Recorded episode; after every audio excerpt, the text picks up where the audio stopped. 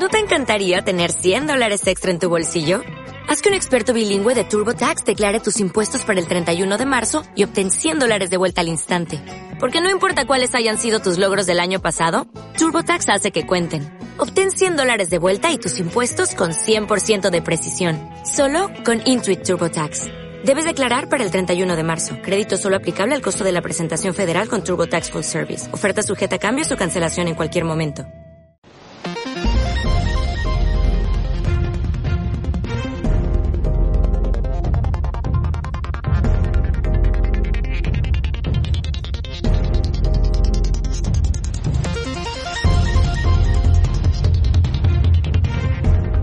Hola, muy buenas, ¿qué tal? ¿Cómo están? Muy buena jornada, mi nombre es José, sacerdote diocesano de la prelatura de Cafayate y me propongo compartir con ustedes unos minutos en noticias eclesiales.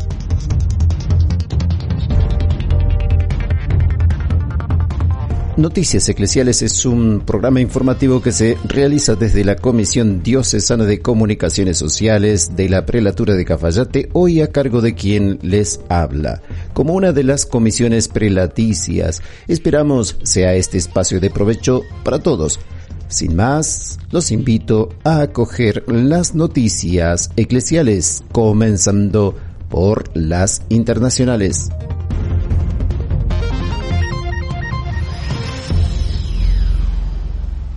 Angelus del Papa es preciso perdonar para ser perdonados. El Papa Francisco hizo este domingo, antes del rezo del Ángelus, un llamado al perdón recordando que Dios es al mismo tiempo justicia y misericordia. Cuántas familias desunidas que no saben perdonarse, cuántos hermanos que tienen ese rencor dentro. Es necesario aplicar el amor misericordioso en todas las relaciones humanas, entre los esposos, entre padres e hijos, dentro de nuestras comunidades, en la iglesia y también en la sociedad y en la política, exhortó el pontífice. Comentando el Evangelio de ese día que narra el episodio sobre los dos siervos deudores, el Papa mostró sobre todo la desproporción entre el siervo que le debe a su señor diez mil talentos, una suma enorme, millones y millones de dólares, y el criado que le debe al primeros, al primer siervo, una cifra pequeñísima, quizá como el salario de una semana. En la parábola explicó, encontramos dos actitudes diferentes, la de Dios, representado por el rey que perdona mucho, y la del hombre. En la actitud divina, la justicia está impregnada de misericordia, mientras que la actitud humana se limita a la justicia. Jesús nos exhorta a abrirnos con valentía a la fuerza del perdón, porque no todo, no todo, no todo, no todo en la vida se resuelve con la justicia. Hace falta ese amor misericordioso, que también es la base de la respuesta del Señor a la pregunta de Pedro, que precede a la parábola.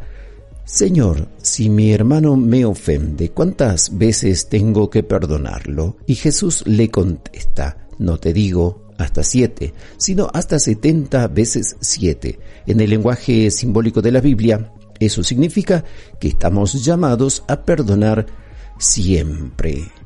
Llamado a la protesta pacífica en lugares de tensión. Después de la oración mariana, Francisco dirigió un llamamiento por todos aquellos lugares donde hay tensiones entre la sociedad civil y los poderes políticos.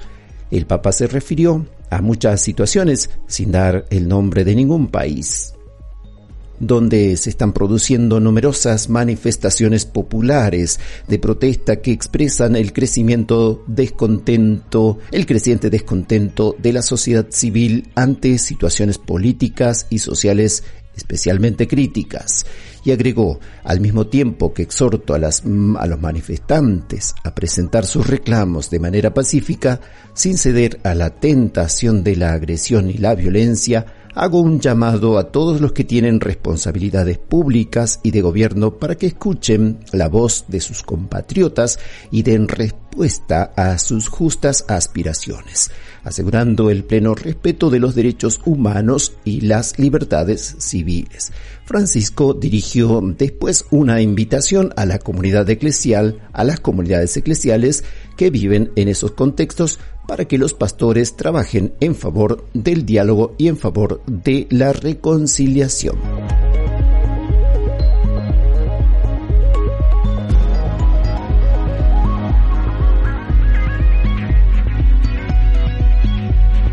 La misa virtual no reemplaza la participación personal en la misa.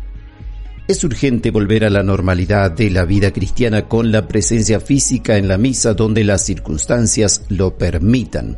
Ninguna transmisión es equiparable a la participación personal o puede reemplazarla. Se lee en la carta enviada a los presidentes de la conferencia de las conferencias episcopales del mundo por el cardenal Robert Sara, prefecto de la Congregación para el Culto Divino y la Disciplina de los Sacramentos sobre la celebración de la liturgia durante y después de la pandemia de COVID-19. La carta la carta titulada Volvamos con alegría a la Eucaristía fue aprobada por el Papa Francisco el pasado 3 de septiembre. La pandemia, debida al nuevo coronavirus, escribe el cardenal Sará, produjo trastornos no solo en las dinámicas sociales y familiares, sino también en la vida de la comunidad cristiana, incluida la dimensión litúrgica. El prefecto recuerda que la dimensión comunitaria tiene un significado teológico. Dios es relación de personas en la Santísima Trinidad y se pone en relación con el hombre y la mujer y los llama a su vez a la relación con Él. Así, mientras que los paganos construían templos dedicados únicamente a la divinidad, a los que el pueblo no tenía acceso, los cristianos, en cuanto gozaron de libertad de culto, construyeron inmediatamente lugares que eran Domus Dei et Domus Ecclesiae, donde los fieles podían reconocerse como una comunidad de Dios. Por esta razón, la casa del Señor presupone la presencia de la familia de los hijos de Dios colaboración de la Iglesia con las autoridades civiles. En el contexto, en el texto, perdón, se lee que la comunidad cristiana nunca ha perseguido el aislamiento, nunca ha hecho de la Iglesia una ciudad con puertas cerradas, formados en el valor de la vida comunitaria y la búsqueda del bien común, los cristianos siempre han buscado la inserción en la sociedad. Incluso en la emergencia de la pandemia surgió un gran sentido de responsabilidad al escuchar y colaborar con las autoridades civiles y los expertos, los obispos estuvieron listos para tomar decisiones difíciles y dolorosas hasta la suspensión prolongada de la participación de los fieles en la celebración de la Eucaristía. La urgencia de volver a la normalidad de la vida cristiana tan pronto como las circunstancias lo permitan. Sin embargo, afirma el cardenal Sará, es necesario y urgente volver a la normalidad de la vida cristiana que tiene como casa el edificio de la iglesia y la celebración de la liturgia, especialmente la Eucaristía como la cumbre hacia la que tiende la acción de la iglesia y al mismo tiempo la fuente de la que emana toda su fuerza necesidad de participación personal en misa, dice también el texto. El cardenal subraya que aunque los medios de comunicación realicen un valioso servicio a los enfermos y a los que no pueden ir a la iglesia, y han prestado un gran servicio en la transmisión de la Santa Misa en un momento en que no era posible celebrarla comunitariamente, ninguna transmisión es equiparable a la participación personal o puede sustituirla. Por el contrario, estas transmisiones solas hacen que se corra el riesgo de alejarnos del encuentro personal e íntimo con el Dios encarnado que se nos ha entregado no de forma virtual, sino real. El que come mi carne y bebe mi sangre permanece en mí y yo en él. Así entonces tenemos esta noticia. Continuamos compartiendo noticias eclesiales.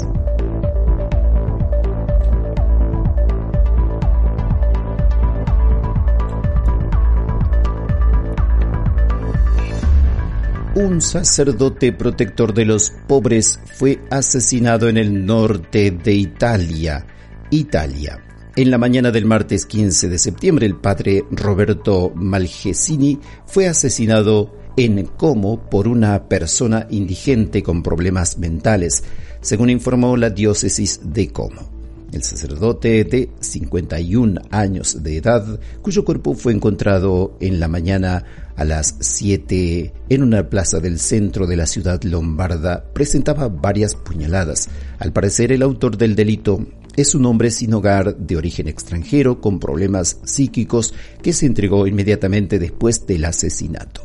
El obispo de la ciudad lombarda, Monseñor Oscar Cantoni, expresó su profundo dolor, pero también su orgullo por un sacerdote que siempre se ha comprometido a dar su vida por los últimos.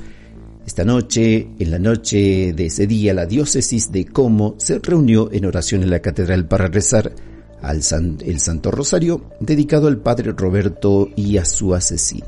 Roberto Malgesini era colaborador de la comunidad pastoral del Beato Scalabrini y sirvió en como San Rocco.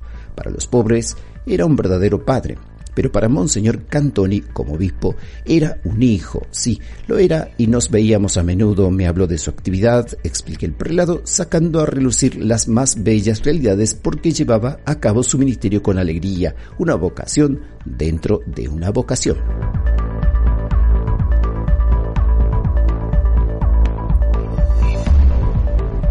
Valle de los Caídos. El gobierno expulsará a los benedictinos y se plantea derribar la cruz. Madrid, España. El gobierno de España avanzó en su intención de convertir el Valle de los Caídos en un cementerio civil protegido por el patrimonio nacional. De esta manera, la vicepresidenta del Ejecutivo, Carmen Calvo, comunicó en rueda de prensa tras el Consejo de Ministros de la Fundación de los Benedictinos, encargados de la gestión del Valle de los Caídos, desde hace más de medio siglo, se extinguirá de manera automática. El motivo es que, a juicio de Calvo, y el gobierno de Pedro Sánchez ya no tiene ningún sentido en relación al nuevo objetivo del Valle de los Caídos en términos de memoria democrática. La fundación de los benedictinos se extinguirá automáticamente, no está en el objetivo de los fines en los que va a estar el Valle de los Caídos y entre tanto hasta que se produce la extinción habrá un régimen transitorio que regularemos mediante decreto y llevaremos al paraguas al paraguas de protección y decisión del Consejo de Administración del Patrimonio Nacional, el responsable del Valle de los Caídos. Incluso se plantean el derribo de la emblemática cruz del Valle de los Caídos sobre la que reflexionará el Ejecutivo en palabras de la vicepresidenta primera Carmen Calvo.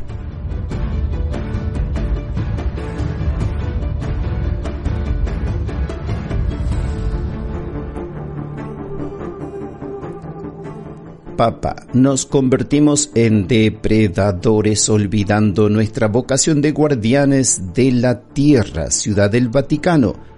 Cuidado de la casa común y actitud contemplativa fue el tema del que habló el Papa Francisco en la audiencia general del miércoles 16 de septiembre, continuando el ciclo de catequesis sobre el tema Sanando el Mundo, audiencia celebrada en el patio San Damaso con la presencia de unas 500 personas. El pontífice pasó un largo tiempo saludando, intercambiando bromas, bendiciendo rosarios y otros objetos que los fieles le entregaron firmando autógrafos. Para salir de una pandemia, dijo el Papa, tenemos que curarnos y curarnos unos a otros. Y hay que apoyar a los que se ocupan de los más débiles, los enfermos y los ancianos. Y este cuidado también debemos dirigirlo a nuestra casa común, a la tierra y a toda criatura. Todas las formas de vida están interconectadas y nuestra salud depende de la de los ecosistemas que Dios creó y que nos ha encomendado cuidar. Abusar de él, en cambio, es un pecado grave que daña y enferma. El mejor antídoto para este uso indebido de nuestra casa común es la contemplación. Nuestra casa común, la creación reiteró, no es un mero recurso Las criaturas tienen un valor en sí misma y reflejan cada una a su manera un rayo de la infinita sabiduría y bondad de Dios. Este valor y este rayo de luz divina hay que descubrirlo y para descubrirlo hay que callar, escuchar y contemplar. La contemplación también cura el alma, indicó Francisco, y añadió, sin contemplación es fácil caer en un antropocentrismo desequilibrado y soberbio, que exagera nuestro papel como seres humanos, posicionándonos como gobernantes absolutos de todas las demás criaturas.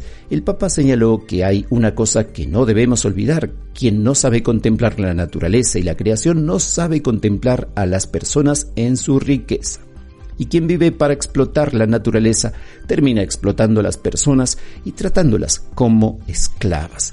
Esta es una ley universal. Si no sabes contemplar la naturaleza, te será muy difícil poder contemplar al pueblo, la belleza del pueblo, el hermano, la hermana. Por eso dijo el Santo Padre, es importante recuperar la dimensión contemplativa. Cuando contemplamos, descubrimos en los demás y en la naturaleza algo mucho mayor, mucho mayor que su utilidad. Aquí está el meollo del problema. Contemplar la belleza no significa explotar. Pienso de manera especial en los pueblos indígenas con quienes todos tenemos una deuda de gratitud y también de penitencia por todo el daño que les hemos hecho. Pero también pienso en los movimientos, asociaciones, grupos populares que se comprometen a proteger su territorio con sus valores naturales y culturales.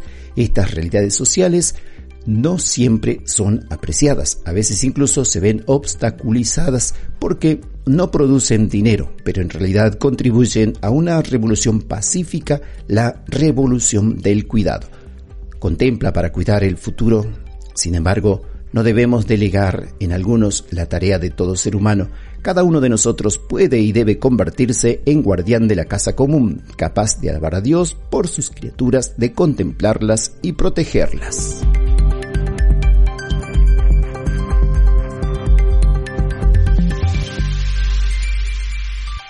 México celebra su fiesta patria en medio de una situación difícil. Ciudad de México este año no podremos, no tendremos la emotividad que se respira cuando salimos a las plazas públicas para emular lo que sucedió esa noche frente al atrio del templo parroquial de Dolores, cuando el cura Hidalgo convocó a los parroquianos. Escribe el arzobispo de San Luis Potosí, Monseñor Jesús Carlos Cabrero Romero, en el mensaje de la Conferencia Episcopal Mexicana, en ocasión de los a los 210 años de la independencia mexicana que se celebró el martes 16 de septiembre. El grito de Dolores, como se conoce el levantamiento en armas de los indigentes y campesinos convocados por el cura Miguel Hidalgo y Costilla en la fiesta entre el 15 y 16 de septiembre de 1810, abrió el camino de la independencia de México del dominio español. A 210 210 años de esta gesta, el pueblo mexicano padece otro, padece hoy otro yugo, el de la pandemia de COVID-19. Otra oscuridad entre las muchas que han asaltado a pueblos y ciudades en la historia del país, se lee en el mensaje de los obispos por esta fiesta patria. La pandemia que sigue haciendo en el mundo ha hecho que estas fiestas en nuestro país se vuelvan más oscuras. Dice el texto, convocando a los mexicanos a seguir las indicaciones sanitarias, especialmente en las tradicionales reuniones familiares para evitar contagios y por supuesto una mayor tragedia. En el texto, en este contexto recuerda los casi 70.000 fallecidos y los miles de contagios de COVID-19 que que han colocado a México entre los países más golpeados por la pandemia.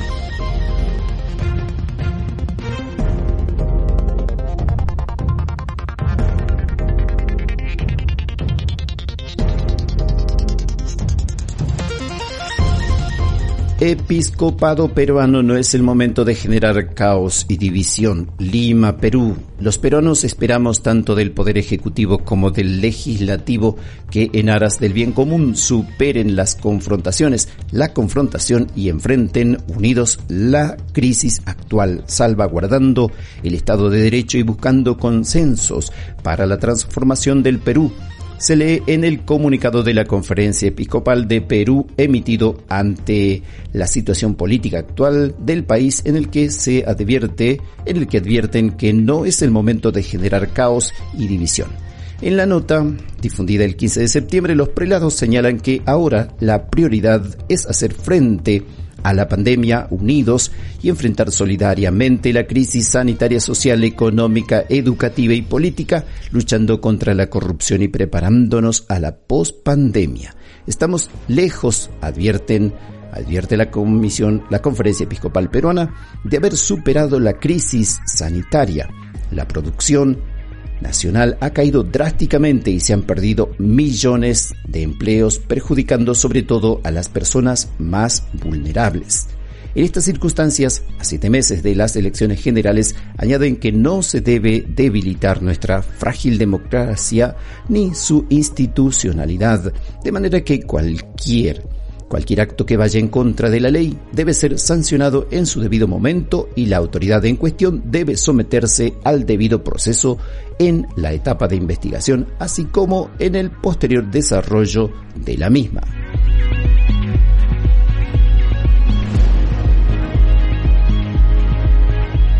Vamos finalizando noticias eclesiales a nivel internacional. El Papa enviará un mensaje a la ONU a cinco años de su histórica visita a Ciudad del Vaticano. El Papa Francisco hablará en la ONU a través de un mensaje, confirmó el director de la sala de prensa de la Santa Sede, Matteo Bruni, durante un encuentro con periodistas. Con un mensaje, el Santo Padre se dirigirá a la Asamblea General de las Naciones Unidas en el marco de la Semana de Alto Nivel después del 22 de septiembre.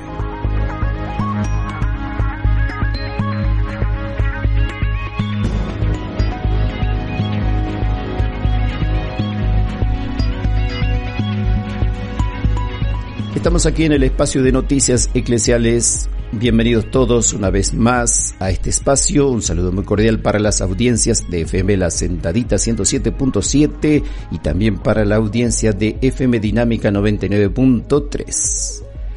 Vamos a compartir noticias eclesiales a nivel nacional. Encuentro anual del Movimiento Familiar Cristiano.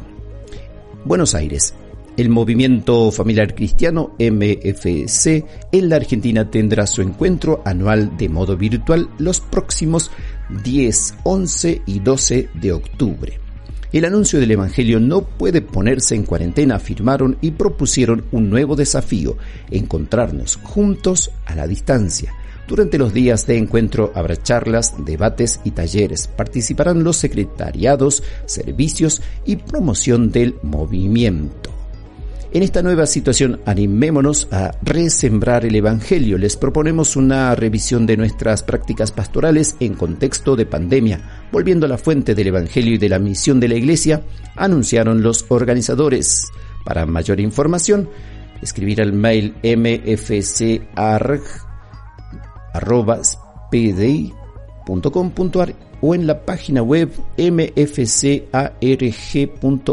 o en las redes sociales de Facebook y YouTube.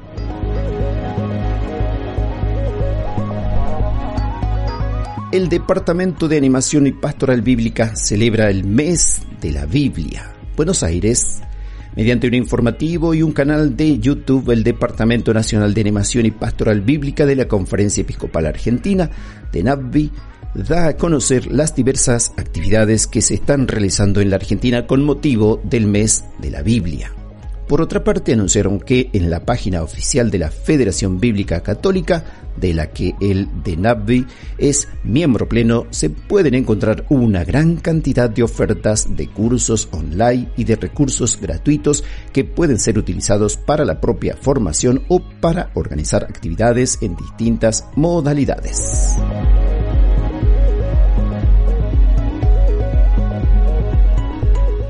Agradecimientos por la campaña Córdoba Urgencia Alimentaria. Córdoba. Los referentes de la delegación de la pastoral de las pastorales sociales de la Arquidiócesis de Córdoba realizaron el 10 de septiembre un encuentro virtual en el que agradecieron a los que se sumaron a la iniciativa Córdoba Urgencia Alimentaria e hicieron un balance de los resultados de esta campaña solidaria. Gracias por habernos acompañado, expresaron en nombre de la comunidad cordobesa.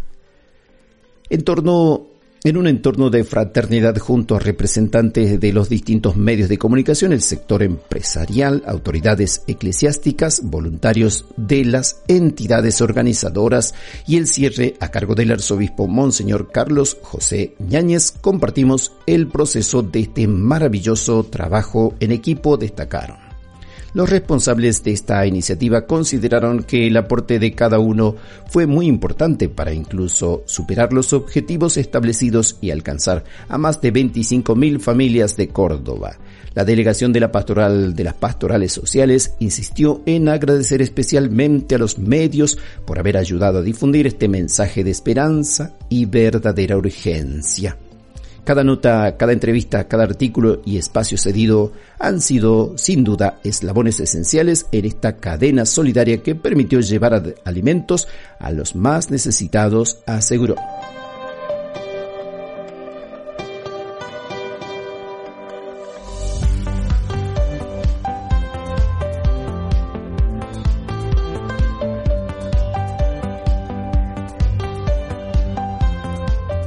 En octubre los peregrinos caminarán a Luján con el corazón. Luján, Buenos Aires. La 46 ava peregrinación juvenil a Luján se desarrollará este año de un modo muy especial. Los peregrinos se quedarán en sus casas, pero caminarán con el corazón al santuario de la Virgen Patrona de los Argentinos. El padre Juan Bautista Xatruch responsable de la peregrinación a Luján para la Comisión Arquidiocesana de Piedad Popular, aclaró en una entrevista que la peregrinación no se suspende. Suspenderse sería no hacer nada, pero la vamos a hacer distinta por las razones ya conocidas por todos. En lugar de caminar con los pies, vamos a caminar con el corazón. En este sentido, detalló, no iremos hasta la basílica, sino que podremos acercarnos a la parroquia, a la capilla que tengamos cerca o rezar desde nuestras casas para ofrecer esta intención o esa acción de gracias por la que íbamos a caminar hasta Luján. Por distintas redes sociales podremos participar de esta peregrinación que será el sábado 3 de octubre. Todos los años tiene un lema y este año es Madre, abrázanos, queremos seguir caminando. La Virgen siempre está junto a nosotros y ese abrazo que todos queremos de los seres queridos, se lo podemos, se lo pedimos a la Virgen, que ella nos abrace para poder seguir. Y este año no nos abrazará en su casa, sino en nuestra casa, aseguro. María viene a nuestras casas, viene a nuestra vida, ella siempre nos acompaña y queremos seguir caminando, sostuvo. Ella sabrá reconocer esa ofrenda de nuestro corazón, seguimos caminando y queremos crecer en nuestro estar cerca del otro, aseguró, invitando a estar cerca de distintas maneras, con un llamado, con una palabra, con una ayuda.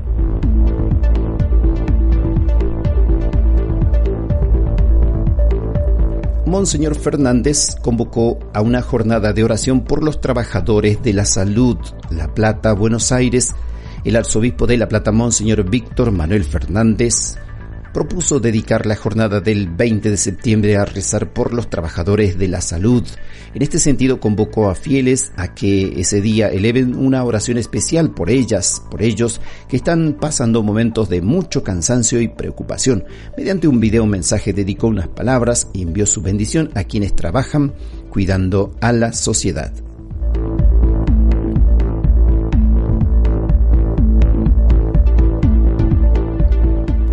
El obispado de Villa María apoya la investigación por el brote en Justiniano Pose, Villa María, Córdoba. El obispado de Villa María emitió un comunicado en referencia a un brote de contagios de coronavirus que se habría producido en la parroquia Natividad de María de la localidad de Justiniano Pose en ocasión de la celebración de las fiestas patronales. Este obispado y sus parroquias adhieren y han de adecuarse en su culto público a los protocolos emanados por el Comité Operativo de Emergencia Provincial para dichas celebraciones en el contexto de la pandemia del COVID-19 que establece, entre otras cosas, el uso de barbijo, así como no superar una concurrencia mayor al 50% de la capacidad del templo. Con respecto al supuesto incumplimiento de dicho protocolo en la parroquia Natividad de María de Justiniano Pose, con ocasión de sus festejos patronales, respetamos y apoyamos las actuaciones que al respecto ha iniciado el oficio la Fiscalía Federal de Belleville para establecer si hay responsabilidades personales, detalla el comunicado dado a conocer el 16 de septiembre.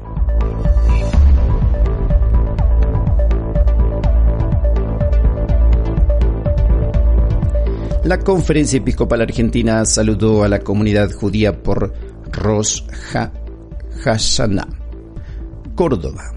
La comunidad judía transita las celebraciones del Rosh Hashanah, que iniciará este viernes 18 de septiembre con la caída del sol y terminará en el anochecer del domingo 20 de septiembre. En el marco en este marco, la Comisión Episcopal de Ecumenismo y Relaciones con el Judaísmo, el Islam y las religiones envió un saludo fraterno a fin de felicitarlos por el año nuevo.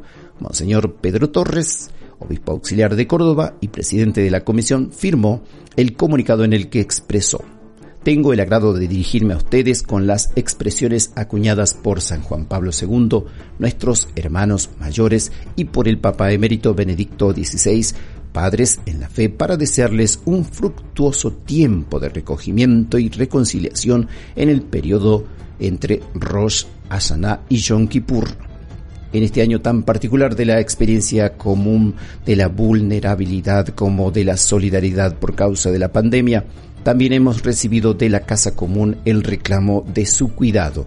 A cinco años de la tan apreciada encíclica Laudato Si del Papa Francisco, queremos acompañarlos en el recuerdo del aniversario de la creación y con ustedes dar gracias por la bondad de los bienes creados y muy especialmente por la dignidad del ser humano, varón y mujer, creados a su imagen y semejanza, subrayó.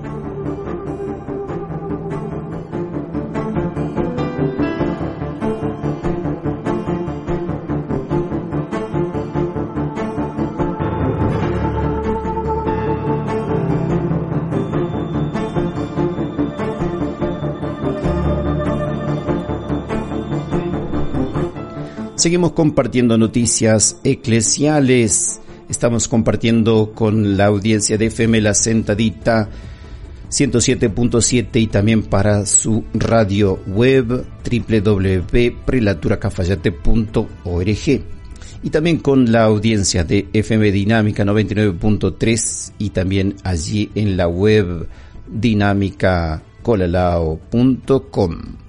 Compartimos este espacio de noticias eclesiales ya hemos compartido noticias eclesiales a nivel internacional.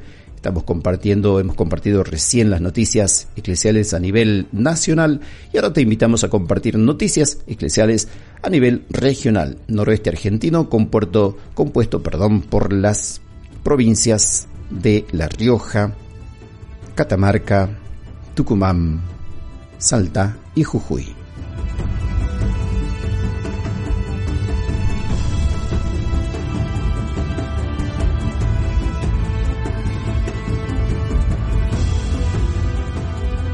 Monseñor Carnielo, somos tuyos, Jesús, Salta. Con una misa presidida por el arzobispo Monseñor Mario Antonio Carnielo y transmitida por los medios de comunicación, la Arquidiócesis de Salta celebró este 15 de septiembre la solemnidad de Nuestro Señor del Milagro. La celebración fue la tercera del triduo que cada año se reza en Salta para honrar a nuestro Señor y a la Virgen del Milagro y que en esta ocasión se llevó a cabo sin fieles debido a las medidas sanitarias en respuesta a la pandemia. En su homilía pronunciada en la catedral, Monseñor Carnielo suplicó, Padre, glorifica a tu Hijo Jesús. Ayúdanos a ver resplandecer la luz que brota de la cruz en este 15 de septiembre del año 2020. Brilla la luz en medio de este silencio verdaderamente sonoro de nuestra ciudad que vacía de personas está llena de amor de tantos devotos, tantos cristianos y hombres y mujeres de buena voluntad que aman a tu Hijo Jesucristo, reconoció. Señor Jesús, hoy queremos gritar, somos tuyos, necesitamos hacerlo. En esa pertenencia se define quiénes somos, a dónde vamos. Los creyentes reconocemos que tú, verdadero Dios y verdadero hombre, eres el que conoce lo más profundo del corazón de cada hombre y eres el que en nombre de la humanidad estás ante el Padre. Queremos reconocer que somos tuyos para poder decirte esta tarde, tú eres nuestro, expresó. La pandemia es un grito de esa creación, un grito que se dirige al hombre para que la respete. Jesús nos muestra la actitud del verdadero Hijo de Dios que puesto en la creación la respeta y sabe usarla para el bien de los demás y suyo.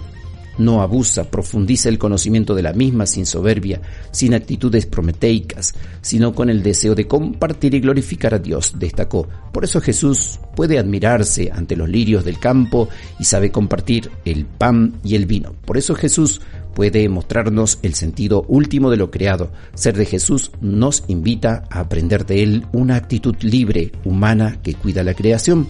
Aseguró. Nosotros estamos celebrando esta fiesta del milagro en el marco de, este tiempo de la Laudato Si, propuesto por el Papa Francisco entre el primero de septiembre y el 4 de octubre. Qué bueno que aprendamos también de Jesús, de sus santos, a ser una iglesia que testimonia el respeto, el cuidado de la creación y la pone al servicio de los que testimonian, de los que testimonian. ¿Cuántos cristianos nos muestran su pasión por servir a los demás en estos tiempos de pandemia? Han sido muchos laicos, religiosos, religiosas y sacerdotes que han edificado con el testimonio de su servicio incondicional a los más pobres, a los enfermos, incluso hombres y mujeres que no son cristianos, gente buena que carga el peso de las consecuencias de la pandemia en los enfermos, en los más pobres, en los golpeados en la vida de familia, ya sea por la economía familiar o por aquellos que por la presión del temor y la angustia ven resquebrajarse los vínculos, se reconoció. Cuando decimos que somos del Señor no solamente expresamos un deseo o una propuesta, se trata de una realidad, porque el Espíritu vive y actúa porque el Espíritu nos hace de verdad hombres y mujeres libres, hombres y mujeres dignos, hombres y mujeres fraternos. Finalmente invito a los fieles a celebrar el pacto sello de unidad con Jesús y con los miembros de nuestro pueblo, los que gobiernan, los que trabajan, los que están dando la vida por nosotros, los que están en sus hogares, los que no tienen hogar.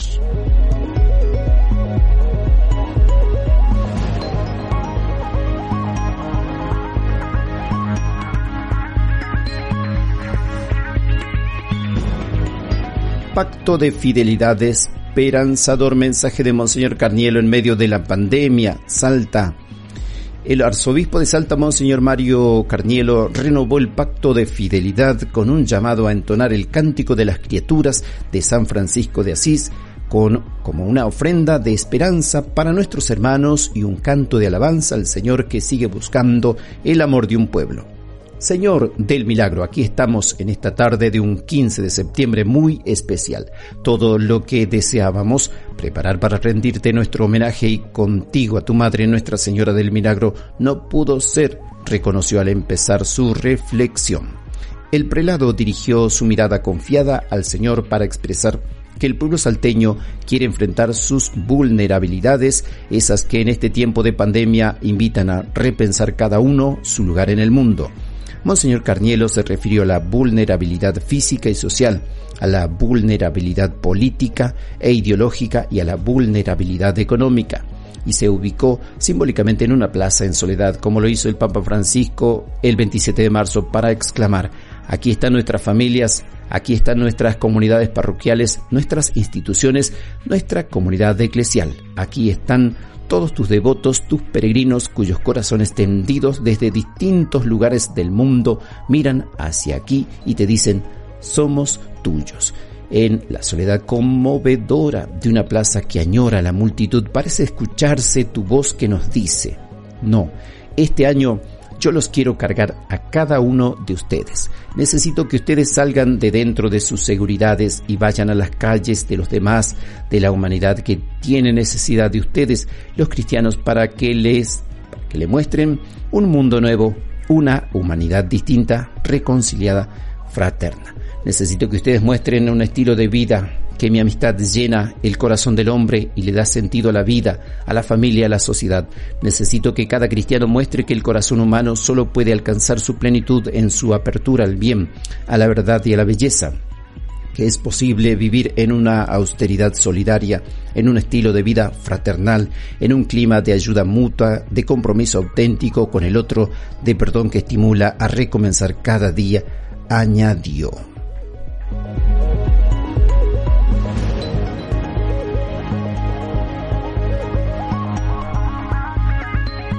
Con una procesión inició la novena a Nuestra Señora de la Merced, San Miguel de Tucumán, con el lema con María de la Merced, servidores de la esperanza, la arquidiócesis de Tucumán inició el rezo de la novena en honor a su Virgen patrona y generala del ejército argentino, Nuestra Señora de la Merced, desde las 9.30 y durante toda la mañana del martes 15 de septiembre, la imagen de la Virgen recorrió las calles de San Miguel de Tucumán para dar inicio a los festejos patronales de la arquidiócesis.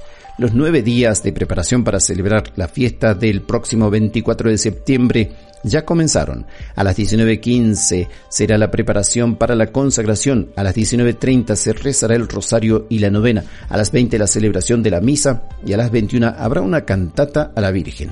La transmisión se efectuará a través de las redes sociales de la Basílica de Nuestra Señora de la Merced todos los días respetando el mismo horario hasta el 23 de septiembre. Facebook, YouTube e Instagram. En este tiempo especial que nos toca vivir, renovaremos la fe, la confianza y el amor a nuestra Madre Redentora de cautivos, celestial protectora de nuestra patria, que ella nos libere y cuide de esta pandemia, dé alivio y fortaleza al personal de salud, libere de sus angustias a los enfermos, expresaron.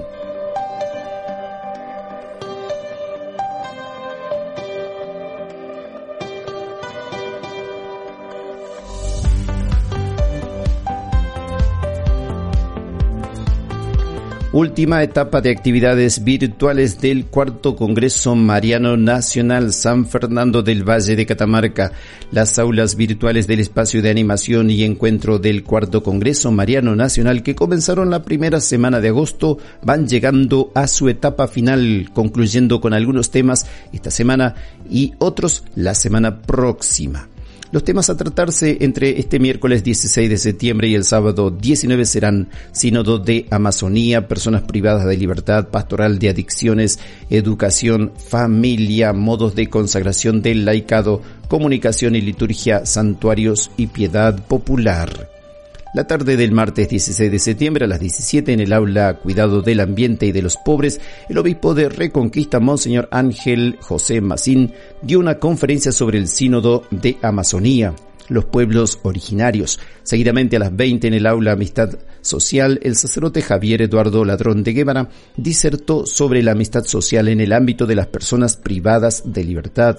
El jueves 17 de septiembre fue el turno del cierre del aula. Atención de las Adicciones a las 20, con una conferencia a cargo del presbítero José María Di Paola Curavillero, quien hizo un resumen final de las jornadas vividas desde el jueves 13 de agosto. Este viernes a las 18, este viernes 18 a las 17 comenzará en el aula Educación a cargo del docente catamarqueño licenciado Ángel Gabriel Olivera la disertación sobre antropología del rostro, educar para construir la civilización del amor con hombres nuevos. A las 20 continuará el aula familia concluyendo sus actividades con referentes de la pastoral familiar de la diócesis de Catamarca que compartirán experiencias de lo trabajado desde el día de su apertura el 7 de agosto. El sábado 19 de septiembre a las 9 comenzará la jornada del aula Vida Consagrada y de los presbíteros con una conferencia a cargo del obispo de Jujuy, Monseñor César Daniel Fernández, sobre el tema diaconado permanente y otros modos de consagración del laicado. A las 11 será el cierre del aula Nuevas Formas de Comunicación a cargo de la pastoral de comunicación social que compartirá las experiencias vividas. Por último, a las 16 será también el cierre del aula Liturgia, Santuarios y Piedad Popular con referentes del equipo organizador del EAE de la Pastoral Nacional de, y de la Pastoral Nacional de Santuarios que compartirán experiencias con un repaso de lo tratado desde el sábado 22 de agosto.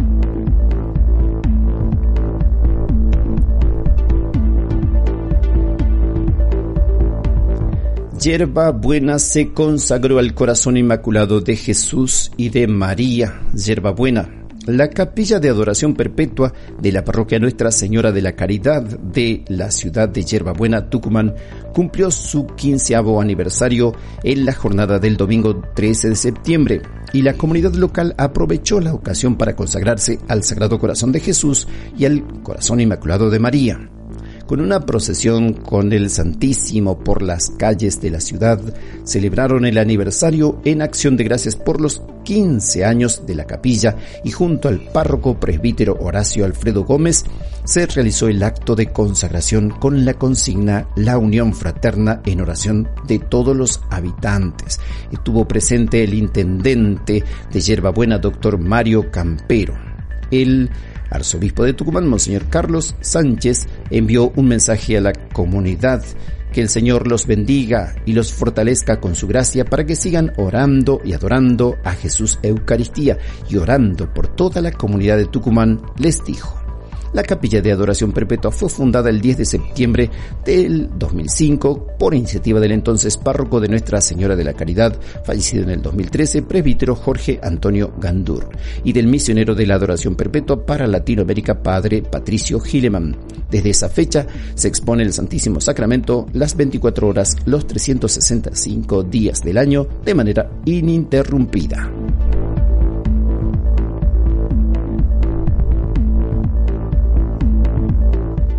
El futuro Beato Fray Mamerto Esquiu presente en el espacio digital San Fernando del Valle de Catamarca. El pasado 15 de agosto en la fiesta de la Asunción de la Virgen se inauguró el sitio web oficial dedicado a Fray Mamerto Esquiu fraymamertoesquiu.org.ar, que será beatificado el próximo 13 de marzo del 2021 en Catamarca. La presencia de SKU en la web y en diferentes plataformas de redes sociales tiene la finalidad de hacer visible su historia, su obra y acercar la figura del fraile franciscano al corazón del pueblo argentino por el que trabajó promoviendo la unidad y la paz social. En el sitio oficial es posible encontrar un recorrido completo por su biografía, que detalla su camino como fraile, orador y pacificador de la República y finalmente como obispo de Córdoba.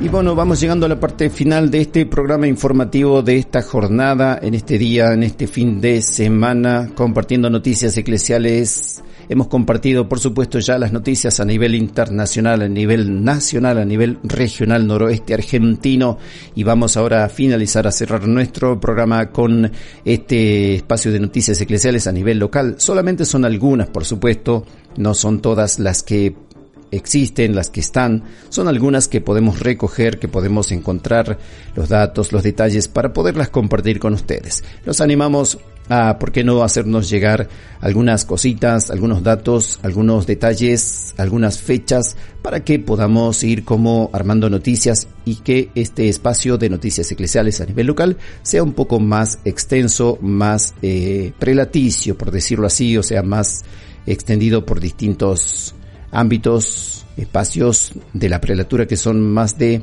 50.000 kilómetros cuadrados. Así que te invitamos entonces para este espacio de noticias. Recuerda entonces, simplemente estas son algunas noticias eclesiales.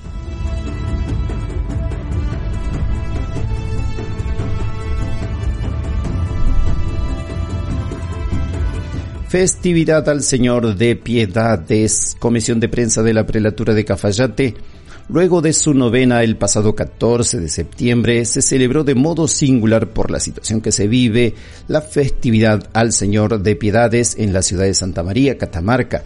Presidió la Eucaristía el reverendo Padre Pablo Hernando Moreno, administrador apostólico de esta iglesia local compartimos el resumen a cargo del padre Juan Antonio Agustino y cura párroco en Santa María. Lo vamos a hacer en cuatro partes. Vamos a compartir entonces esta primera parte del audio con el padre Juan Antonio Gil Solórzano. Entonces, ¿qué nos habla un poco sobre, en, en este primer audio, sobre la procesión? Lo vamos a hacer así en partes. Así que te compartimos en este momento este audio. Celebramos antes de ayer, el día 14, lunes, el Señor de Piedades.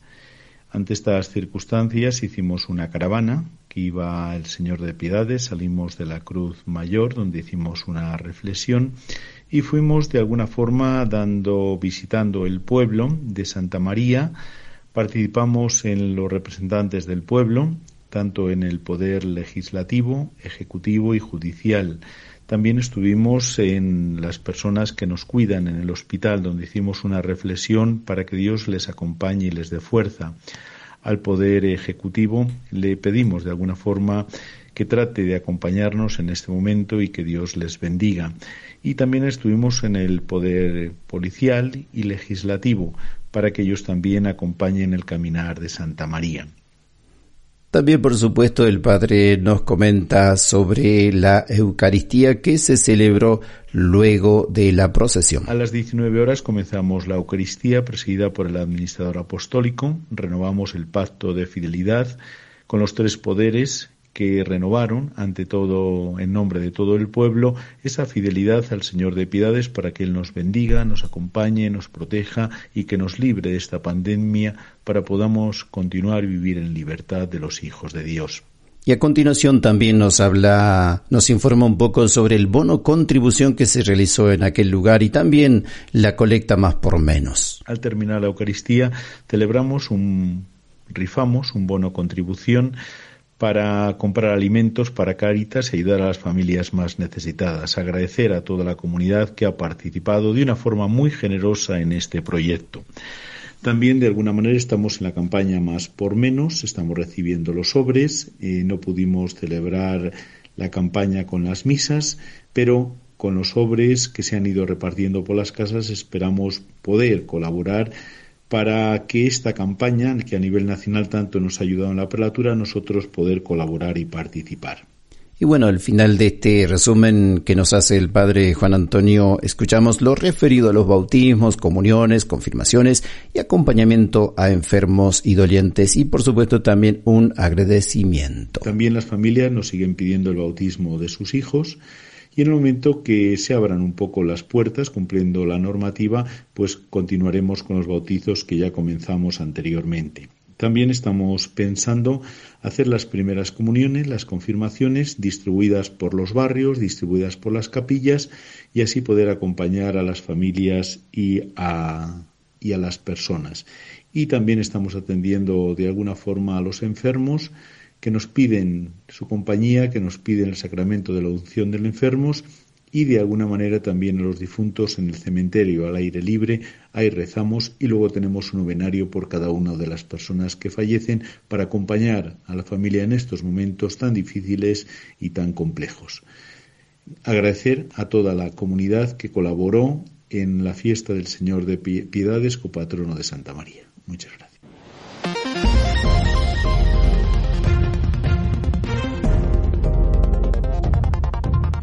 Continuamos compartiendo entonces noticias a nivel local, algunas noticias, no todas las que acaecen en nuestro territorio de, de la prelatura de Cafayate. Vamos a compartir esta noticia.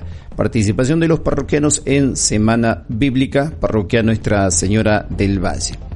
El pasado miércoles, el administrador apostólico de esta iglesia local envió a los sacerdotes religiosas y religiosos un correo compartiendo la invitación a la semana bíblica. Así expresaba el padre Pablo. Queridos hermanos y hermanas, les envió el aviso de la semana bíblica que se celebrará virtualmente por si pueden participar. En este sentido, el cura párroco hizo extensiva la mencionada invitación a los parroquianos con el siguiente mensaje. Estimados, estimadas, propongo que participemos de la semana bíblica desde este domingo 20 de septiembre hasta el sábado 26. Les dejo el programa en archivo PDF, algunos días y horarios se podrán escuchar por FM Dinámica 99.3 o por su web y otros tendrían ustedes que entrar en las direcciones señaladas en el programa que adjunto. Ojalá podamos cerrar bien el mes de la Biblia y el año de la palabra de Dios. La Semana Bíblica tiene por lema Aquí tienes a tu madre y está coordinada por la Arquidiócesis de Buenos Aires y cada día desde el domingo 20 de septiembre tiene entre dos y tres propuestas para seguir por Zoom, Facebook o YouTube. No obstante, la parroquia ofrece seguir la Semana Bíblica por dinámica por Radio Dinámica 99.3 y en su web ante cualquier dificultad o imposibilidad de Internet. Por otro lado, la parroquia de Colalo del Valle informa a sus parroquianos que desde el lunes 21 de septiembre la celebración de la misa tiene nuevo horario, de martes a sábado a horas 19.30 y el domingo a horas 10.30. En este sentido, recuerda que ante la situación de cuarentena y disposiciones del COE de la provincia, las celebraciones litúrgicas se pueden seguir en directo por FM Dionisio 88.3 por FM Dinámica 99.3 y en su radio web.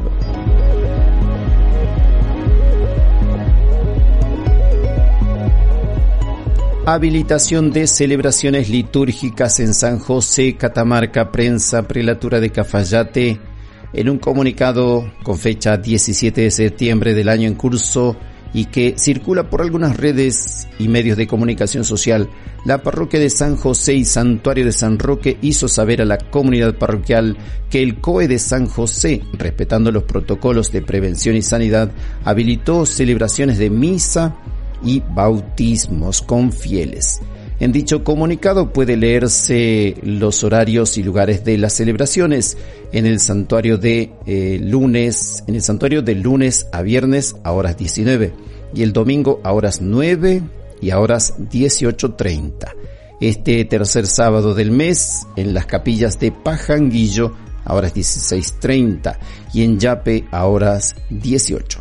Asimismo, este tercer domingo en La Loma a horas 10.30 y en San José Banda a horas 17.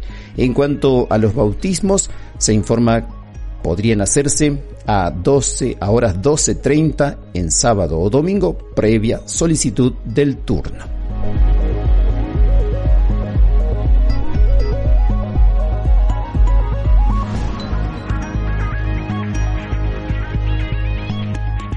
Muy bien, cerramos entonces nuestro espacio de noticias eclesiales, agradecidos por su atención especialmente a estos medios de comunicación radiales por permitirnos llegar a cada uno de ustedes.